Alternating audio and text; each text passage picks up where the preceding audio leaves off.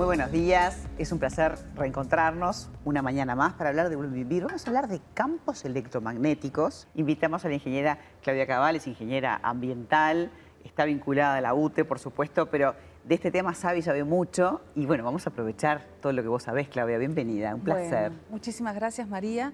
Como siempre es un gusto poder visitarlos, poder compartir temas que, trabajamos en forma cotidiana y que realmente en particular este tema eh, ha dado mucho que hablar. Sí, este, claro.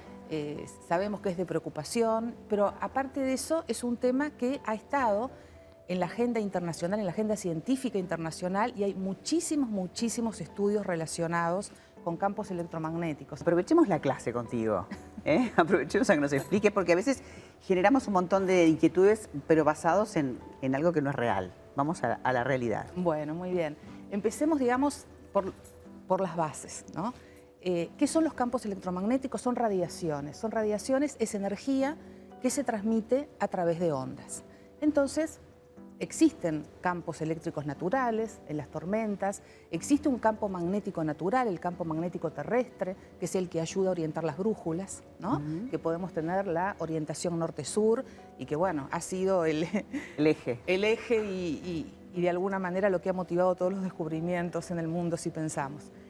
Y luego tenemos todo lo que son los artificiales generados por el hombre. En particular en ese caso eh, existe una clasificación que depende de la frecuencia.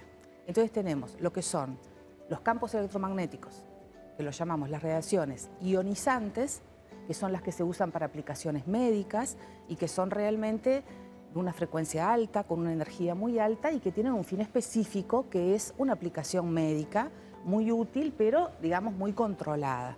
Y por otro lado tenemos todo lo que son las radiaciones no ionizantes, donde podemos encontrar frecuencias más bajas, desde lo que es la extrema baja frecuencia, que estarían, por ejemplo, todo lo que se transmite por las líneas de conducción de energía eléctrica, luego vamos teniendo diferentes electrodomésticos, la frecuencia sigue aumentando, pasamos a lo que es la radiofrecuencia, seguimos avanzando y llegamos, por ejemplo, a lo que es la telefonía celular. Entonces, todo eso se encuentra en lo que es las radiaciones no ionizantes. No ionizantes quiere decir que no tienen la energía suficiente como para generar, digamos, determinadas modificaciones que sí las tienen las ionizantes que se usan en las aplicaciones Y donde la gente tiene un poco de miedo, ¿no?, de, la irradiación. Pero básicamente esto está todo regulado, ¿verdad? Y tú has participado en la normativa, de hecho. Sí, sí, sí, sí.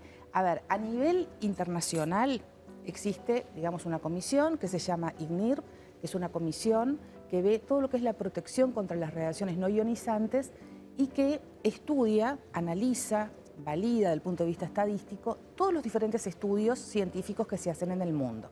¿Qué es lo que hace la INIR? Lo que dice es, bueno, eh, con, el, conocimiento que tenemos hoy en la ciencia se definen unos criterios de prudencia preventiva más allá que no se pueda demostrar un mecanismo, que no se haya podido hallar una causalidad, una relación causa-efecto, se definen unos criterios de prudencia preventiva. Esos criterios de prudencia preventiva quieren decir que si yo estoy bajo esos umbrales, mi exposición es segura. Y si estoy, por, pero no quiere decir que si estoy por encima de esos umbrales, la exposición sea insegura, porque no está probada la relación. Es como decir, eh, el que yo no tenga certeza científica no me impide tomar medidas. Entonces, ¿qué es lo que hacen las normas de los diferentes países? En particular, tenemos un decreto en Uruguay del año 2014 del Ministerio de Salud Pública, el decreto 53, que marca cuáles son los límites que establece Uruguay para una exposición segura a campos electromagnéticos. A veces laboralmente, gente como los técnicos de la UTE, eh, tienen que trabajar, pero está todo hipercontrolado. Controlado el que trabaja en una oficina, controlado el que trabaja en un estudio de televisión, controlado el que trabaja con los conectores, ¿no? Este, Y que es muy importante mencionarlo. Claro, la ventaja que tiene UTE es que tiene un departamento de medicina laboral que tiene un amplísimo desarrollo, van haciendo chequeos médicos a todos nosotros y de alguna manera ven si detectan algún sesgo o no detectan algún sesgo en alguna de esas poblaciones. Está súper, súper controlado y eso es lo importante, ¿no? Pero también el sentido común de uno, ¿no? Lo que decía recién Claudia, no, se, no es, la vida para el ser humano no es posible si no tuviéramos todo lo que tenemos para, para ayudarnos, o sea que el sentido común siempre aplica, pero que la normativa existe y era de lo que queríamos hablar hoy. Claudia, muchísimas gracias por habernos Bueno, acompañado. Muchas gracias a vos, María. Para nosotros es un gusto poder compartir lo que estamos trabajando y bueno, y, y darles la seguridad como siempre que tomamos todas las precauciones para garantizar que las exposiciones sean de la mejor manera posible, en cumplimiento de las normativas y bueno, para un buen vivir. Muchísimas gracias, un placer.